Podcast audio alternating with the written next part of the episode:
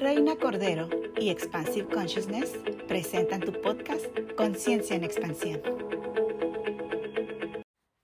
Hola, ¿qué tal? Hoy vamos a hablar de la disciplina en familia. Hablaremos de la disciplina como trabajo en equipo desde la paternidad sana, funcional y consciente.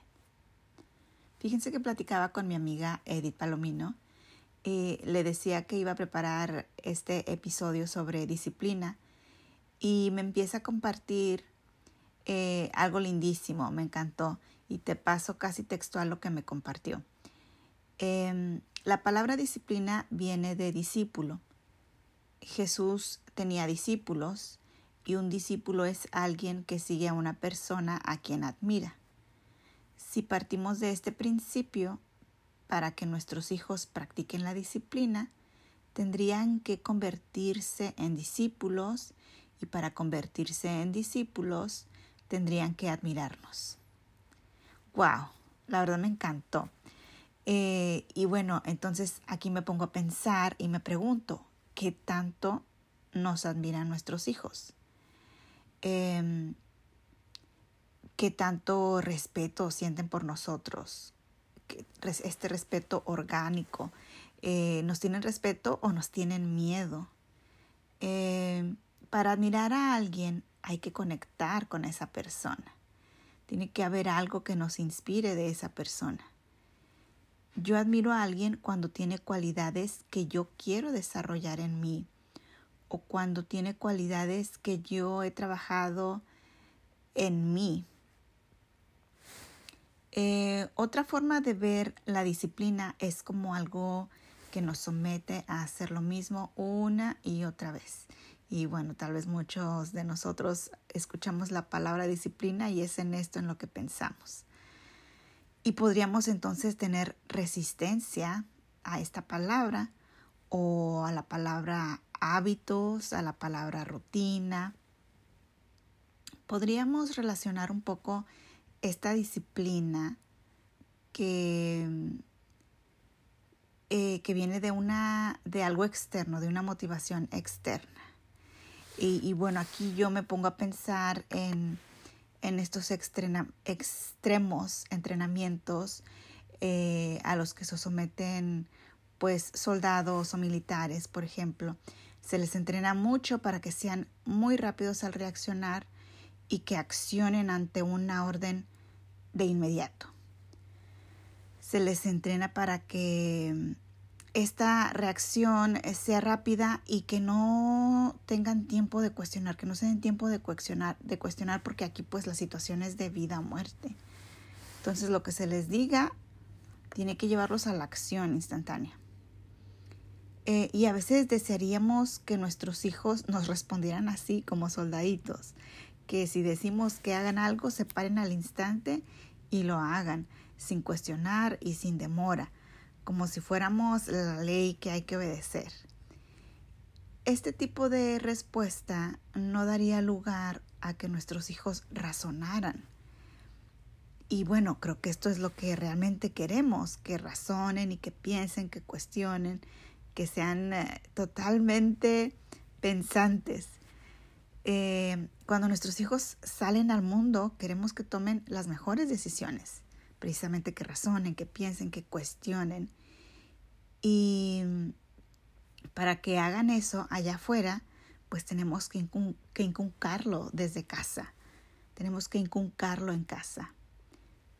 Eh, deseamos que nuestros hijos sean seres resilientes, independientes, capaces cuando sean adultos, pero cuando están pequeños les llamamos niños buenos a esos niños que no nos cuestionan, a los niños que no nos responden, a los que no nos contestan y que hacen las cosas como les decimos y justo cuando les decimos.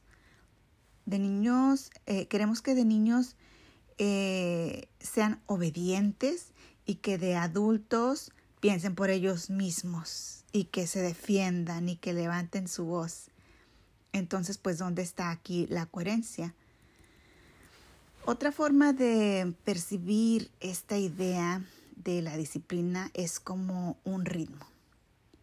Me encanta esta forma de verlo. La palabra ritmo me hace pensar en baile, en movimiento, y a mí me encanta el movimiento. Soy maestra de yoga y he bailado eh, toda mi vida prácticamente, diversos estilos. Entonces esta palabra me resuena mucho, eh, va conmigo y creo que el ritmo está en la naturaleza por todos lados de una y de otra forma. Entonces, bueno, yo te invito a que si esta palabra disciplina, si la palabra hábito o rutina no resuena contigo, si estas palabras no resuenan contigo, pues la cambiemos por esta de ritmo. Em, en nosotros, por ejemplo, está el ritmo circadiano, el cual se pone en marcha por las mañanas, cuando despertamos, cuando tomamos la luz del sol temprano, eh, también cuando tomamos la, luz em, del día, ya que se está poniendo el sol. Y este ritmo es básico para llevar una vida con más armonía. Cuando seguimos este ritmo circadiano, todos los procesos de nuestro cuerpo eh, siguen una sincronía. Es como, como un baile, como una coreografía eh, armoniosa. E, es como arte. y bueno, asimismo en nuestras actividades, cuando tenemos disciplina, tenemos una guía, tenemos un camino que sabemos que vamos a andar. Em, todos nos beneficiamos de tener guías. Eh, cuando vamos por una carretera, ah, están las divisiones de carriles, están los semáforos, las señales nos guían en el camino Imaginemos que vamos en carretera y que no hay nada de esto, que no vemos las divisiones de los carriles, no hay semáforos, no hay señalamientos y pues bueno, tremendo caos y tremenda ansiedad que, que nos causaría esto y luego si es de noche, pues peor aún. Entonces todos necesitamos de una guía. Eh, y pues con esta guía sabemos hacia dónde vamos. Es como eh, sabemos qué ritmo llevar, por decirlo de esta forma. Y bueno, igual que nosotros necesitamos estas señales al manejar, pues los niños necesitan sus guías, necesitan sus límites desde que son pequeños, como el no morder o el no pegar, por ejemplo. Desde pequeños también pueden ir adquiriendo responsabilidades, eh, claro, de acuerdo a su edad. Que los niños cooperen en casa les hace sentir útiles, les hace sentir que son parte de un equipo y la verdad los niños cuando lo hacemos de forma natural y sin tener resistencia a nosotros, ellos lo hacen con alegría, se sienten muy útiles de poder ayudar y sienten que pues que esa ayuda los hace importantes a ellos. Si el niño se resiste a una disciplina, hay que preguntarnos nosotros como padres si tenemos resistencia a la disciplina, a la rutina, a los hábitos, si pensamos que todo esto es una carga pesada. ¿Cómo es que queremos transmitirles a nuestros hijos los buenos hábitos si yo me resisto a tener disciplina y hábitos en mi vida? ¿Cómo es que espero que mi hijo desarrolle la disciplina o los hábitos si mi hijo em, se resiste a ayudar en casa? ¿Será que a mi mamá o a mi papá me pesa también el hacer las actividades o las labores del hogar? Entonces tal vez ahí les estemos transfiriendo esta resistencia. Si nos damos cuenta que así es, que ellos presentan esta resistencia, pues hay que empezar por quitarnos esta resistencia a nosotros como papás y si no queremos decir llevar una disciplina, llevar una rutina, pues seguir un ritmo, que lo veamos como un baile. Em, el ritmo nos ayuda a fluir, nos brinda libertad. Al final de cuentas, un día nunca será igual a otro. Siempre tendremos que acudir a nuestra creatividad para volver a buscar un ritmo que nos permita bailar armoniosamente con la vida. Que todos los días fueran iguales nos llevaría al aburrimiento. Hoy te invito a bailar en esto que llamamos vida y a quitarle la carga negativa a la disciplina y a los hábitos. Si nosotros nos resistimos a la disciplina, cuando pedimos ayuda a nuestros hijos, lo hacemos sin convicción. Y la falta de convicción también la transmitimos. Podemos pedir ayuda y por dentro preferiríamos dejarlo seguir disfrutando eh, lo que estén haciendo, preferiríamos eh, dejar que sigan jugando y, decimos, levanta tus juguetes, pero por dentro estamos pensando, está muy pequeñito, eh, tal vez es mejor que yo los levante después o yo los levanto más rápido. Entonces, esta falta de convicción siempre la transmitimos y si estamos dudando en las órdenes que damos, hay un mensaje por ahí ambiguo. Esto no nos va a ayudar a ayudar a, que pues nosotros podamos ser estas guías eh, para que nuestros hijos adquieran este ritmo. Entonces, bueno, primero trabajamos nuestra resistencia, tratamos de llevar nosotros, los padres, un ritmo. En este momento ya podemos pedir ayuda con coherencia y convicción. Em, algo tan simple como, por ejemplo, llega un momento, tal vez es una etapa eh, por la que se pasan los niños que no se quieren bañar y si les decimos, eh, métete a bañar, pero por dentro estoy, estoy pensando, por ejemplo, eh, ay, está jugando tan a gusto, tal vez debería dejar a mi niña, a mi niño que siga jugando y le digo, métete a bañar, pues ahí se siente la convicción, se siente el mensaje ambiguo y muy probablemente nuestro niño no vaya a responder a lo que le estamos pidiendo. Ahora, cuando pedimos a nuestros hijos que apoyen en alguna actividad en casa o que cumplan con sus actividades escolares, queremos que reaccionen al instante, que al instante se paren y se pongan a trabajar en lo que les pedimos. Es necesario darles un momento, que puedan procesar lo que les estamos pidiendo. Podemos preguntarles cuánto falta para que acabe tu juego o cuánto falta para que acabe ese programa o cuánto tiempo más necesitas para acabar con tu videojuego y podemos negociar cinco minutos, diez minutos. Eh, incluso nos podrían decir, ah, bueno, este programa ya se acaba en dos minutos y en dos minutos voy y hago lo que me pides. A nadie le gusta que le interrumpan sus actividades de tajo y al instante. Demos a nuestros hijos unos minutos de transición y negociemos. Esto de negociar con ellos los hace sentir también muy importantes y si escuchamos sus propuestas, pues ellos se sienten escuchados, sienten que su voz eh, es valiosa, se sienten validados ellos. Y bueno, ya hemos hablado de hacer reuniones semanales. En nuestra primera reunión como familia podemos hablar de los valores familiares, que cada miembro de la familia participe y diga un valor que considere importante. Em, y ahí ya entre todos opinamos si es un valor familiar que queremos adoptar y después, si todos estamos de acuerdo, lo ponemos en, eh, una hoja eh, y todos firmamos. Entonces ahí los niños se sienten escuchados. Y bueno, esto es para empezar. Después que ya hablamos de los valores, cada miembro de la familia puede compartir sus responsabilidades.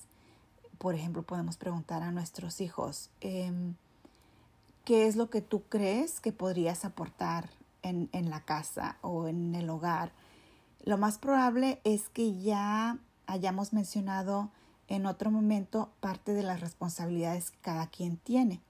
Y si es así, pues nuestros hijos eh, por cuenta propia pueden hablar sobre sus responsabilidades. Es muy probable que ellos ya sepan.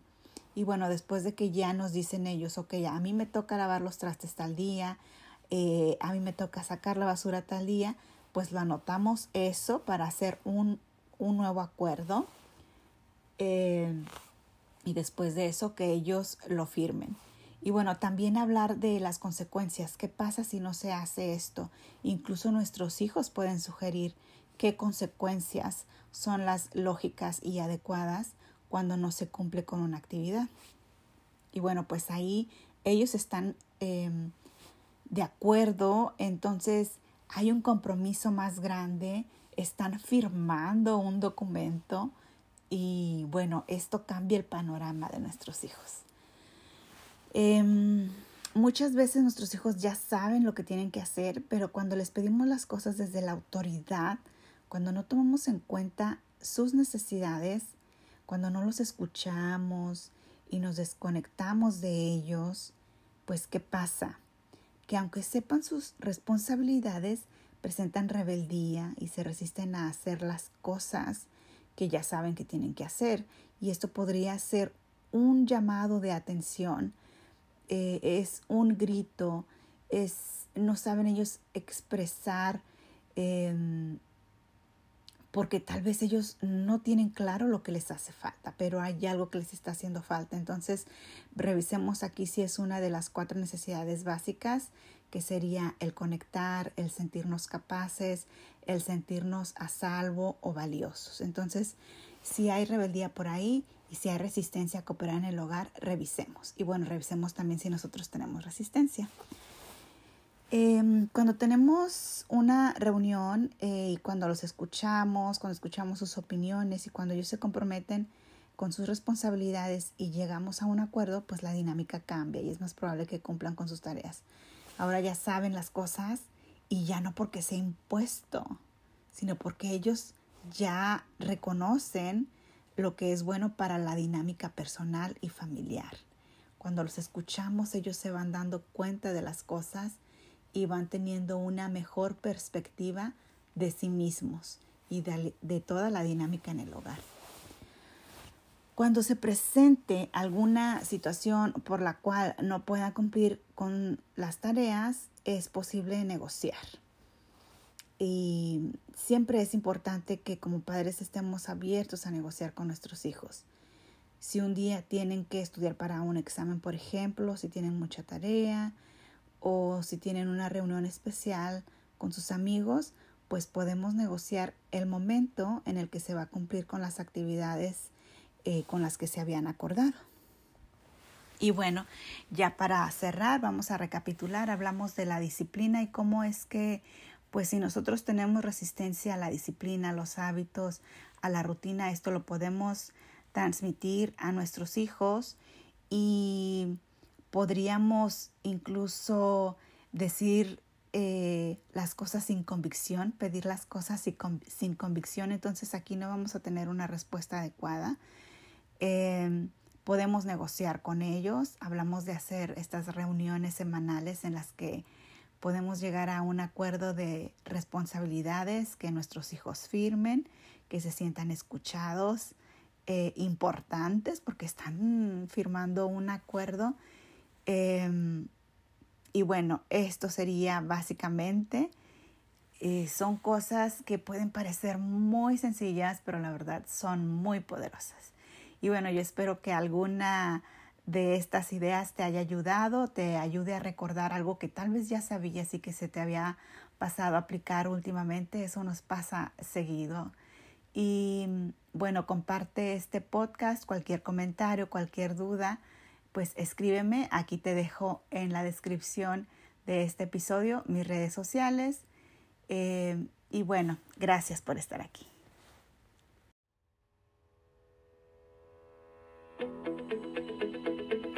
Reina Cordero y Expansive Consciousness presentan tu podcast Conciencia en Expansión.